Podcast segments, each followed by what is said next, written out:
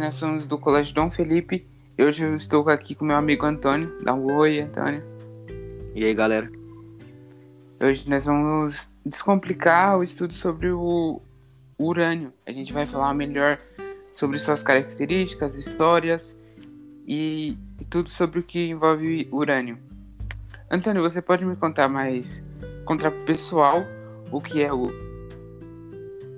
Sim, Guilherme. Então, o urânio, a, a descoberta do urânio ocorreu em 1789 por um químico alemão Martin Klepper, que lhe concedeu esse nome em homenagem ao planeta Urano, descoberto também por volta dessa época. Em 1841, o urânio foi isolado pela primeira vez por um químico francês, Eugène Melchior Peligot, através de uma reação de redução do tetracoleto, tetracoleto do urânio, que estava utilizando potássio.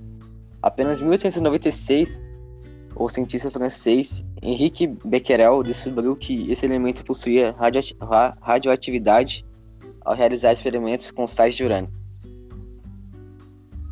Nossa, Antônio, que legal, hein? É, me fala mais um pouco também, fala pro pessoal as características Então, o urânio ele é um elemento radioativo, um metal denso de elevada dureza. Ele também, a cor dele é meio cinza prateado. Ele é encontrado no estado sólido. E o átomo dele é altamente instável aos 92 prótons do núcleo.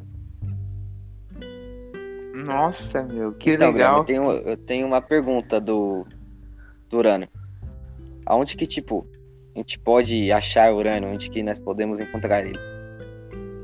Então, Antônio, ele é mais as pessoas assim que buscam, os mineradores que buscam, mineradores de urânio que buscam, eles buscam mais pela região da natureza, ele é encontrado mais em formas de minério. Explorar na reserva desse metal que é o urânio, a gente precisa ter um teor presente do elemento, que é um teor razoavelmente alto é disponível de tecnologia para realizar a extração. Então, para você tirar o metal do lugar de origem dele, você precisa ter uma tecnologia mais avançada.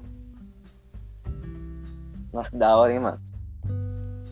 Então, Top, galera, né? espero que nós conseguimos ajudar vocês com isso e espero que vocês tenham gostado. É isso. Muito obrigado e um bom dia.